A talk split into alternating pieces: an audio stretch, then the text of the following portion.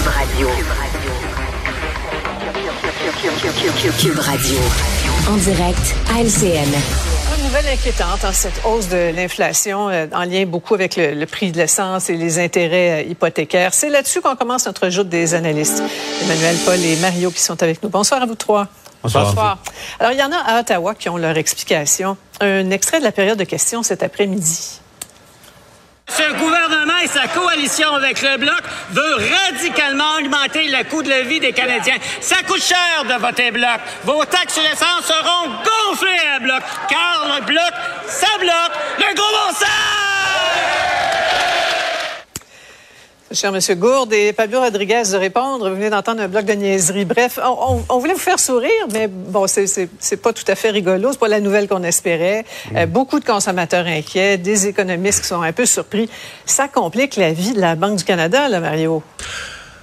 Oui, en même temps, la Banque du Canada euh, regarde pas ça, regarde pas juste le chiffre, elle regarde le fin détail du chiffre. Et là, une partie importante, parce que comment c'est calculé l'inflation? On dit c'est le panier moyen de consommation d'une famille. Et là-dedans, ben, il y a un peu de bouffe, euh, l'épicerie, ça va de soi, il y a un peu de vêtements, un peu de toutes sortes de choses qu'on consomme, un peu un peu d'essence.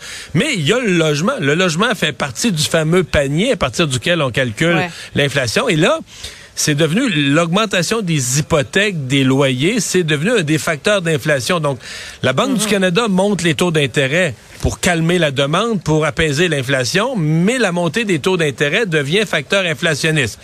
Alors, ça met, ça doit s'insérer dans la réflexion de la Banque du Canada. Ceci dit, c'est pas des bonnes nouvelles. On se comprend que ce sont des mauvaises nouvelles. L'inflation, on était rendu là en bas du 3% on est remonté à 4 C'est pas ce qu'on veut voir, pas du tout. Exactement. Euh, Paul, c'est un peu le scorpion qui se mord la queue, là. Oui. Mais euh, Mario touche un point euh, important. Il y, a, un vieux principe, au fond, qu'on applique en médecine.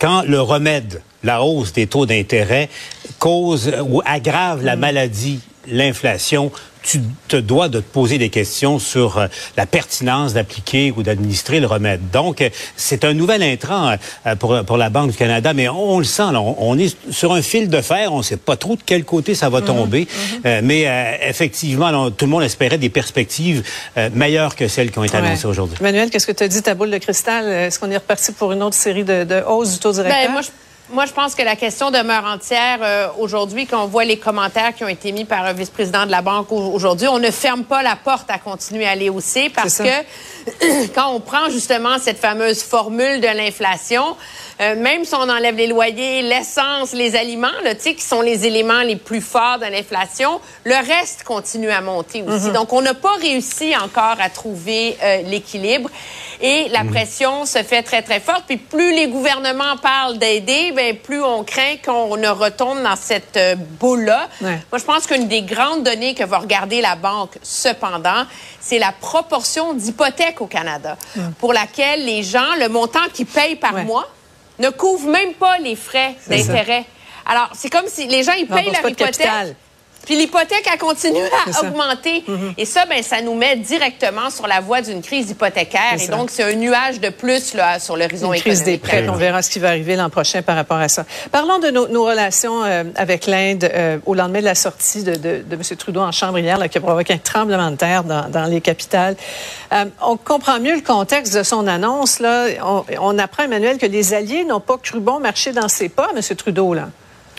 Non, et que le gouvernement a vraiment déployé des efforts dans les dernières semaines pour essayer de, de créer une coalition, de solliciter un signal fort sur la place publique de la part de l'ensemble de ses alliés, États-Unis, Grande-Bretagne, Australie et autres, parce que euh, l'ingérence étrangère de l'Inde est de plus en plus euh, forte et elle prend de plus en plus de risques. C'est l'allégation qui vient avec le fait qu'on aurait, qu'on serait allé jusqu'à assassiner un citoyen canadien en sol canadien.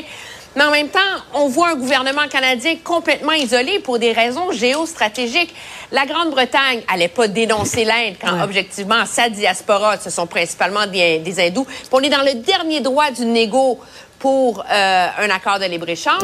L'Australie vient d'en négocier un accord, on espère. Les États-Unis veulent faire contrepoids à la Chine. Alors, le Canada se retrouve coincé. Paul, est-ce que la réaction de New Delhi était prévisible en même temps? Non, absolument. Dans, dans, la, riposte diplomatique, c'est quoi? On aurait pu le, prédire à l'avance. Mais, mais, tout ça rappelle, je me souviens, une parole de, de, de Gaulle qui disait, en relations internationales, les pays n'ont pas d'amis, ils n'ont que des intérêts. Et mhm. c'est exactement ce que l'on voit euh, en ce moment. Et ça, ça nous ramène, au fond, à, la décision de M. Trudeau de, de rendre ça public parce qu'il n'était pas contraint de le mhm. faire lui-même, en tout cas, euh, nécessairement. C'est un choix qui a été fait euh, et c'est un choix qui, aura beaucoup de conséquences. Et, moi, plus les, plus les heures passent, là, plus je m'interroge. Plus je m'interroge. Hier, là, après le point de presse, après l'annonce en chambre de M. Trudeau, il y a eu un point de presse de Mélanie Joly et Dominique Leblanc.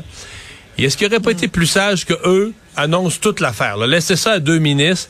Et lui, M. Trudeau, comme porte-étendard du Canada, le premier ministre du Canada, rester en dehors de ça pour les relations futures avec l'Inde là, on peut pas, on peut pas être barré. L'Inde et la Chine, c'est les deux géants de la Terre. Le Canada peut pas être barré avec la Chine puis barré avec l'Inde. On a un problème.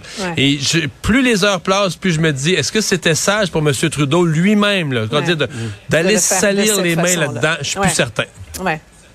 Bon, on va vous entendre maintenant au sujet de cette campagne des conservateurs là, qui a duré le temps des roses, là, les, figurants qui n'ont pas beaucoup apprécié les étiquettes qu'on leur a collées dans le front. Vous voyez la réaction de cette dame là, qui a appris qu'elle coupait sur les repas? C'est pas la photo qui nous dérange, c'est les propos que les conservateurs ont mis sur nos visages. On était vraiment euh, sous le choc et très frustrés de ça. Là. Oups, Emmanuel? Ben, c'est sûr que c'est gênant pour les conservateurs, mais en même temps, moi, je vois là-dedans un message pour tous les gens qui nous écoutent. Avant de vendre les droits de vos photos pour avoir une séance de photo gratis d'un photographe ou pour faire une mm. pièce, là, pensez qu'une fois que vous avez vendu les droits, mais vous contrôlez plus l'usage qui sera fait de cette photo-là. Oui, mais il n'y a, pas des règles. En plus, Mario est cité hein, dans la publicité. Je ne sais pas si vous avez remarqué. Hein, on a pris un, extrait d'un article de ah Mario, absolument. On a vu ça. Mario non, mais, Dumont, euh, ouais, ouais. Oh, non, mais, mais, pour vrai, c'est cette affaire-là. Euh, cette affaire-là est surtout drôle parce que moi, je m'imagine la personne, que tu apparais sur une photo que tu as vendue, tu l'as vendue consciemment pour la publicité, mais tu penses pas que ça va être une publicité politique. Puis là, sur ton front, c'est écrit que t'es plus pas capable de payer ton hypothèque. Fait que là, tes amis t'appellent, hey, euh, ça va dessus, je peux-tu t'aider? Et, ta nourriture, et ta nourriture, hein, parce que la dame précisait, écoutez, inquiétez-vous pas, là, moi, je réussis à, m'alimenter, moi, je mange. Euh, j'imaginais Angèle Arsenault qui aurait pu chanter, euh, il y en a qui font de la politique, moi, je mange. Si on résume. on poursuit la discussion en retour. On va se pencher sur un méga projet avec Masterville en Montérégie qui très clairement, fait pas, fait pas l'unanimité. Syndrome du pas dans ma cour, peut-être. On discute au retour. Cube Radio. Une autre vision de l'actualité. Alors Alexandre, il y a Elon Musk qui parle beaucoup, qui écrit beaucoup sur X, sur son Twitter, son ancien Twitter, mais là qui a évoqué euh, une hypothèse qui en a fait réagir plusieurs. Oui, parce qu'il était en train de discuter dans une conversation en ligne quand même avec euh, pas n'importe qui, hein, Benjamin Netanyahu, le premier ministre donc de l'Israël, qui discutaient ensemble au départ. Le, but, c'était de parler entre autres ben, d'antisémitisme sur la plateforme de X. C'est une espèce de réaction que M. Musk veut avoir pour replacer un peu les pendules à l'heure. Parce qu'il faut comprendre que maintenant, sur X, anciennement Twitter, la modération là, des contenus plus le fort fort de ce qui se passe sur place. Il y a des gens qui font des appels. là. Ça l'a jamais été, c'est pire que jamais. Maintenant que M. Musk a licencié au-dessus de 50% du personnel de l'entreprise, il y a plus grand monde qui font de la vérification, ce qui fait qu'il y a excessivement là, de haine en ligne qui se dit puis qui se répercute sur Twitter. Mais rapidement, ben on a commencé à parler justement de libre, de discussion donc euh, éclairée de ce qui pouvait se dire ou pas se dire sur Twitter avec Monsieur Netanyahu.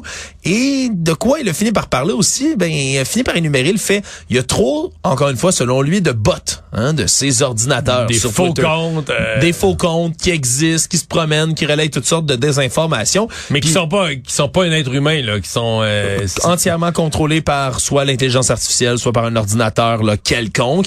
Et donc, a dit, M. Musk, mais ce que ça va nous prendrait, c'est un paiement un paiement pour le compte de X. Dès que vous êtes là-dessus, ben ça devient payant. Vous payez quelques dollars, puis comme ça, ben ça va dissuader les faux comptes comme ça, les faux bots. Est-ce qu'elle pourrait dissuader aussi quelques utilisateurs? Ouais, peut-être presque tous les utilisateurs. Mario, c'est évidemment ce qu'on a entendu depuis ce temps-là. Les gens réagissent extrêmement fortement, que ce soit sur Twitter, que ce soit sur même les autres plateformes. On décrit ça. Mais il parlait de, je l'ai vu parler d'un très petit montant là, que ça pourrait être, mais ouais, c'est ce qu'il expliquait parce que en ce moment, si vous voulez vous inscrire au service X Premium, là, par exemple, et qui vous donne certains avantages que d'autres comptes ont pas, c'est 11 dollars US par mois en ce moment le tarif qu'il faut payer. Donc, mais mettons, mettons deux piastres par mois là.